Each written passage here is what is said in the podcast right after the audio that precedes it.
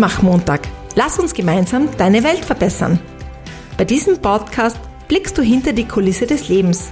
Du erfahrst berührende Schicksale von Kindern und Erwachsenen. Und du nimmst viele Aufklärungs- und Präventionstipps mit, um dich bei Mobbing, bei Gewalt, bei Schweigen oder auch bei Angst zu stärken und zu schützen. Mit Günter Ebenschweiger. Er steht für Respekt und Gewaltfreiheit. Und jetzt viel Ermutigung bei dieser neuen Folge. Zu dieser neuen Folge wieder ein herzliches Servus von mir zum Mutmach-Montag. Lass uns gemeinsam deine Welt verbessern. Die Folge Nummer 6 hat damit geendet, dass ein persönlicher Kurswechsel von nur einem Prozent praktisch als Mut und Ermutigung in kleinen Schritten für dich den Beginn eines neuen, eines gewaltfreien Lebens bedeuten kann. Doch warum sind diese ersten Schritte, diese kleine Kurskorrektur so schwierig? Persönliche Gründe gibt es für Frauen und für Kinder und Jugendliche viele, aber dazu etwas später. Was es bedeutet, diesen Mut bzw. diese Ermutigung aufzubringen, erkläre ich dir an einem Beispiel. Ich moderiere, wie so oft, einen Elternabend für unser Präventionsprogramm Mein Körper gehört mir. Es sind 220 Eltern, Großeltern und Pädagoginnen und Pädagogen gekommen. Ein toller Abend mit sehr viel Emotionen, vielen Fragen und ebenso vielen informierten, gestärkten und geschützten Eltern, Omas, Opas und Pädagogen und Pädagoginnen. Während die Spielerin und der Spieler abbauen, plaudere ich noch mit ihnen und gebe den beiden ein sehr positives Feedback über ihre ausgezeichnete Leistung zu unserem Programm. Als ich mich von den beiden dann verabschiede und in Richtung Auto gehe, bemerke ich eine körperlich sehr angespannte Frau beim Ausgang stehen, die mich dann auch anspricht. Lieber Herr Ebenschweiger, haben Sie kurz Zeit für mich. Wer mich kennt, weiß, ich habe und ich nehme mir selbstverständlich Zeit, wenn Menschen Rat, Unterstützung und Hilfe brauchen. Wir setzen uns in der Aula auf zwei Stühle und sie beginnt unter Weinen zu sprechen. Ich wurde noch als junge Frau, als Schülerin von einem Mann sexuell missbraucht und ich habe bis heute so viele Jahre niemandem davon erzählt und geschwiegen. Es war mir immer peinlich, ich schäme mich heute noch, dass mir das passiert ist. Ich habe nicht gewusst, wie ich es meinen Eltern sagen soll und wie meine Eltern reagieren werden, vor allem ob sie mir geglaubt hätten, und ich habe mich vor diesem Mann gefürchtet. Heute habe ich, als ich Ihr Präventionsprogramm gesehen und Sie persönlich erlebt habe, Vertrauen gefasst und allen Mut zusammengenommen, um Sie um Hilfe zu bitten. Ich bitte Sie, helfen Sie mir persönlich und helfen Sie, dass dieser Mann das nicht wieder macht, weil ich davon ausgehe, dass er noch immer Kinder und Jugendliche missbraucht. Ich kann den langjährigen inneren Kampf dieser Frau, der zwischen Hoffnung nach einer neuen Chance Hoffnung nach einem neuen Leben und der Angst, nicht gehört zu werden, keine adäquate Hilfe zu bekommen oder vielleicht sogar nach dem Spruch, wer die Wahrheit benennt, ist schuldig, als selbst schuld abgestempelt zu werden, nachempfinden. Nachempfinden, weil diese Geschichte eine von vielen in über 30 Jahren Gewaltprävention ist, die ich in weiteren Folgen erzählen werde. Daher verstehe ich sehr oft auch Expertinnen und Experten nicht, die salopp oder sehr oberflächlich mit Sprüchen und Aussagen wie jeder bekommt in Österreich die Hilfe, die sie oder die er braucht, von Gewaltbetroffenen vor den Kopf stoßen.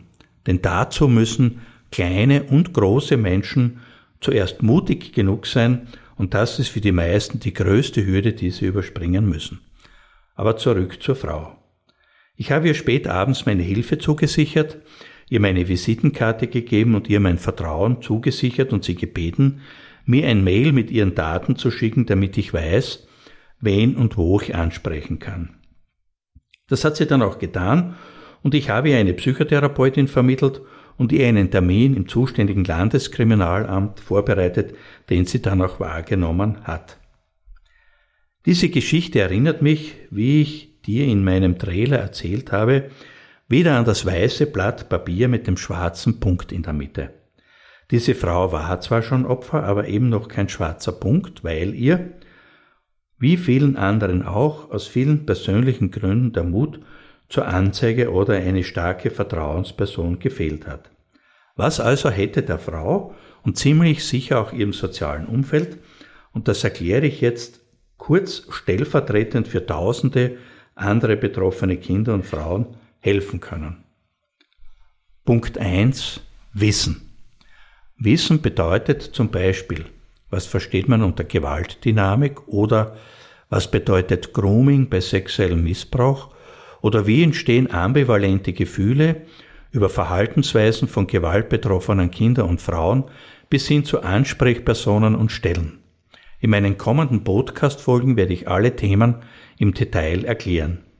Und trotz dieses Wissens gilt nach meiner langjährigen Erfahrung. Desto näher ich räumlich und emotional den Menschen bin, desto angreifbarer im wörtlichen Sinn ich bin und desto authentischer ich als Person, als Mensch, konkret eben als Günther Ebenschweiger agiere, desto wahrscheinlicher ist es, und das zeigen eben wirklich sehr viele Beispiele, dass Betroffene mir vertrauen und mich stark genug halten, um ihnen zu helfen. Punkt zwei ist Vertrauen schaffen. Wenn dich also jemand als Person zum Reden, zum Zuhören ausgesucht bzw. ausgewählt hat, vertrauen dir diese betroffenen Menschen und erwarten sich, dass du dieses Vertrauen nicht missbrauchst. Und stelle daher immer auch die Frage, wie lösen wir das gemeinsam? Punkt drei: Zuhören. Betroffene müssen spüren, dass du wirklich zuhörst, aktiv zuhörst, ihnen auch glaubst und in dieser Phase keine Ratschläge erteilst, denn Ratschläge sind auch verbale Schläge. Vor allem keine Ratschläge wie trenne dich von diesem Mann oder geh zur Polizei oder warum lässt du dir sowas gefallen? Je mehr du ein Opfer mit diesen Ratschlägen bedrängst, desto mutloser werden diese Menschen. Aber Achtung! Zuhören kann und wird dich auch persönlich schnell emotional überfordern. Ich sage immer, das ist wie ein Blitz aus heiterem Himmel und darauf reagieren wir mit unserem Reptiliengehirn, also mit unserem Kleinhirn, ultraschnell und aktiv mit zwei Reaktionen. Erstens, du glaubst der Person nicht und zweitens, du erzählst das sofort anderen, um dich zu entlasten. Im ersten Fall hat, ist ja auch verständlich, die betroffene Person gleich verloren und im zweiten Fall wird sie dir nicht mehr vertrauen und hat auch eine Vertrauensperson verloren. Punkt 4. Verständnis. Wenn du also als Vertrauensperson ausgewählt bist, dann braucht es von deiner Seite sehr viel Verständnis, sicherlich sehr viel Geduld der betroffenen Person und auch Verständnis dir gegenüber. Denn diese Abhängigkeit kann und wird weil es eben keine schnellen Lösungen geben wird, auch Frustration, Verzweiflung und vielleicht sogar Ohnmacht in dir auslösen. Und es wäre auch nicht das erste Mal, dass sich helfende Personen an mich wenden, weil auch sie Hilfe und Unterstützung brauchen. Punkt 5. Information. Wenn du jetzt auch die Bereitschaft hast zu helfen, dann brauchst du erstens selbst mehr Wissen und Information zum jeweiligen Thema. Und mitunter brauchst du auch selbst Hilfe, um stark genug zu sein. Daher ist mein Tipp an helfende Personen immer, sich der verantwortungsvollen Rolle bewusst zu werden und sich selbst zu fragen, kann und will ich das auch? Und wenn ja, wie werde ich es schaffen, dieser Person zu helfen, ohne mich physisch, psychisch und vielleicht auch emotional in Gefahr zu bringen? Und Punkt 6, Intervention. Nicht deine Aufgabe ist es, für die betroffene Person zu intervenieren, also mit dem Gewalttäter, dem Misshandler, dem Missbraucher Kontakt aufzunehmen. Oft höre ich die Frage, kannst du nicht mit ihm reden? Wenn du vielleicht mit ihm redest, hört die Gewalt vielleicht auf. Wenn du das tust, gefährdest du dich selbst und auch die bittende und betroffene Person, weil jetzt die andere Seite, also der Gewalttäter, der Misshandler weiß, dass sie möglicherweise die Kontrolle entgleitet und er alles tun wird, um in Zukunft diese Kontrolllücke zu schließen und weitere Gespräche mit dir zu verhindern. Und daher ein paar erste konkrete Tipps zur Frage, wie helfe ich, wenn mich zum Beispiel eine betroffene Frau als Vertrauensperson ausgewählt hat und anspricht. Tipp Nummer eins: Zeit nehmen und hinsetzen. Ich denke, Es ist uns allen bewusst, dass ein solches Gespräch nicht im Stehen stattfinden sollte und natürlich auch das Umfeld eine wichtige Rolle spielt. Entscheidend ist auch, jetzt auch ausreichend Zeit für das Gespräch und für das Zuhören zu haben, denn für Betroffene ist es schlimm. Wenn du plötzlich sagen müsstest, jetzt müssen wir aufhören, kommen sie oder komm du ein anderes Mal wieder. Tipp 2, paraphrasieren. Was bedeutet es jetzt? Wenn dann die Person zu erzählen beginnt, höre genau zu und paraphrasiere dann das Gehörte. Das heißt, wiederhole das Gesagte, um sicher zu sein, auch alles richtig verstanden zu haben. Wenn du sicherheitshalber mitschreibst, was ich fast immer mache, dann nur, um keine wichtigen Passagen oder Fragen zu vergessen. Aber wichtig dabei ist, bitte frage die Person zuerst genau, ob du mitschreiben darfst und sage auch, warum du mitschreibst. Wenn du das nämlich nicht tust, wird die Person immer wieder schauen, was du schreibst und dir vielleicht auch mit Misstrauen begegnen. Tipp 3. Was ist passiert? Jetzt ersuche ich die Person, dir zu erzählen, was passiert ist. Aber Achtung, von Gewalt betroffene Menschen befinden sich oft in einer Ausnahmesituation, sind vielleicht traumatisiert und erzählen aus ihrer Sicht. Das heißt beispielsweise, sie vergessen sicherlich alles zu erzählen und sie lassen was weg, weil sie sich zu sehr schämen. Und auch das habe ich schon erlebt. Sie erzählen Situationen abgeändert, weil sie andere Menschen schützen wollen. Entscheidend also ist, dass du die Erzählungen ernst nimmst. In dieser Phase bitte nichts bewertest, also zum Beispiel sagst, das kann ich mir von dieser Person gar nicht vorstellen. Oder sowas würde ich mir nie gefallen lassen. Oder du vielleicht auch unterschwellig als Schuldzuweisung meinst, mal ganz ehrlich. Dazu gehören doch immer zwei. Und Tipp 4, die Entscheidung.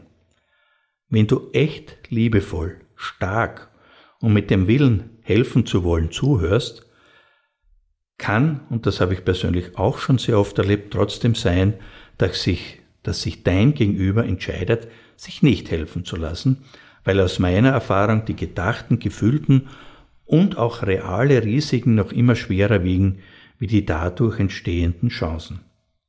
Ich habe diesen Jugendlichen und Frauen dann immer Folgendes gesagt. Ich danke Ihnen oder ich danke dir für die Ehrlichkeit und für den Mut, den Sie oder du heute mitgebracht hast, und wenn Sie oder du wieder mit mir reden möchtest, dann melde dich einfach und ich höre dir wieder zu. Meine Bitte an dich zum Schluss dieser Podcast-Folge, wenn auch du so handelst, bleibt das Vertrauen in dich und somit die Chance, diese Gewaltsituation zu beenden, weiter bestehen.